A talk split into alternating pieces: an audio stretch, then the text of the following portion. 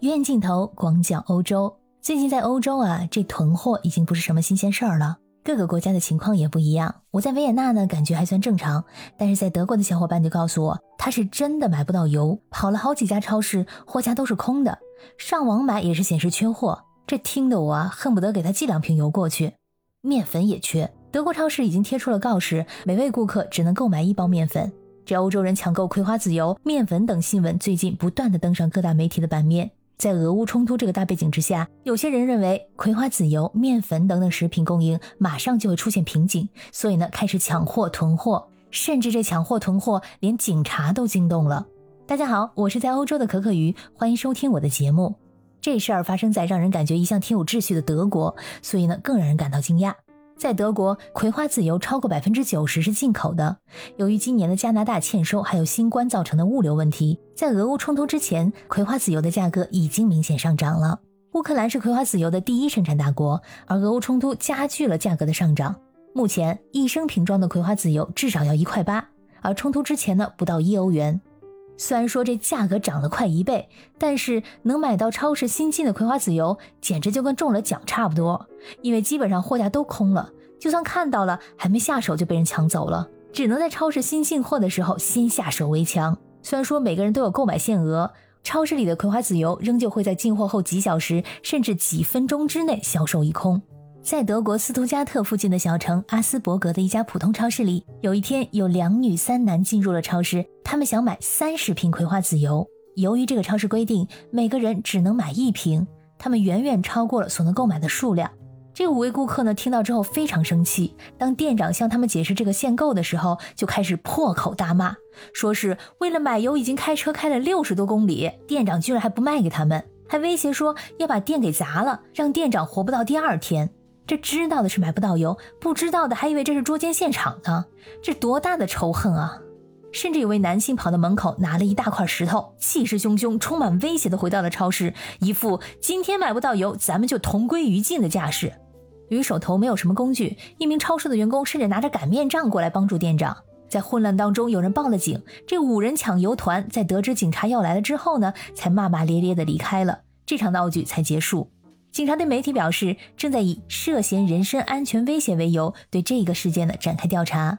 而更让人无语的是，有些人囤葵花籽油，竟然是希望用它们来代替汽油。因为现在的汽油价格已经远远超过了葵花籽油，所以在有些人的眼里，葵花籽油成了价格便宜的替代品。在海外版的抖音、TikTok 等等视频社交平台上，出现了不少这样的视频，把葵花籽油代替汽油往油箱里面灌。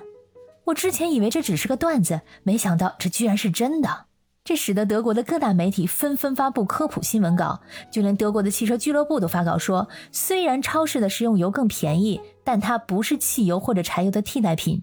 相反的是，它不仅会导致汽车立即启动困难，而且从长远来看，对发动机和燃油系统也是相当有害的。也就是说，你省的那点钱之后还不够你修车的呢。这让我想起了两年前疫情刚开始要封城的时候，大家纷纷抢购卫生纸的情形。直到现在，我还是不太明白为什么要囤卫生纸呢？是因为保质期长，多囤一些也不会浪费吗？还说作为生活必需品，人们确实离不开卫生纸呢？还有一种流传的说法是，造纸的原料来自中国，卫生纸大多是中国产的，在疫情期间很可能会断货。众说纷纭，但其实你看一下卫生纸的产地啊，很多卫生纸都是欧洲本地产的，更多人去抢购还是跟风。由于卫生纸的体积很大，一旦售空，十分的显眼，这就更刺激了民众恐慌性的购买。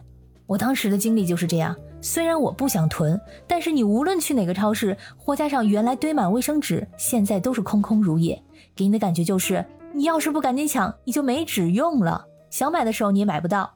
所以呢，我也是被迫跟风买了两大包，但实际上很快超市就补货了，完全没有抢购的必要。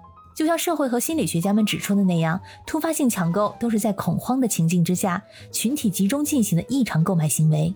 这种行为首先是基于一种从众的心理，别人都在抢购，那我也不能错过。而这次的囤货范围更广，抢油、抢面、抢碘片。除了葵花籽油之外呢，对面粉的需求也在增加。因为俄乌冲突，今年乌克兰的小麦还有油菜籽的播种和收割很可能会被取消。而这碘片，如果你听过前几期的节目就知道，这是一种预防放射性碘辐射药物。虽然专家再三说这碘片不用抢购，但是还是架不住民众们的恐慌。现在很多网上的药店点片处于断货的状态。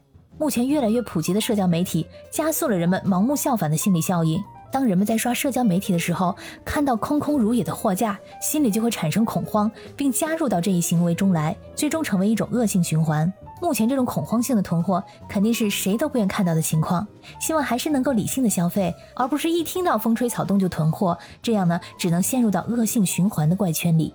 好，亲爱的小耳朵们，感谢你们今天的陪伴，也欢迎你加入我的听友群“爱笑的可可鱼”拼音全拼。感谢你的收听，我们下次再见。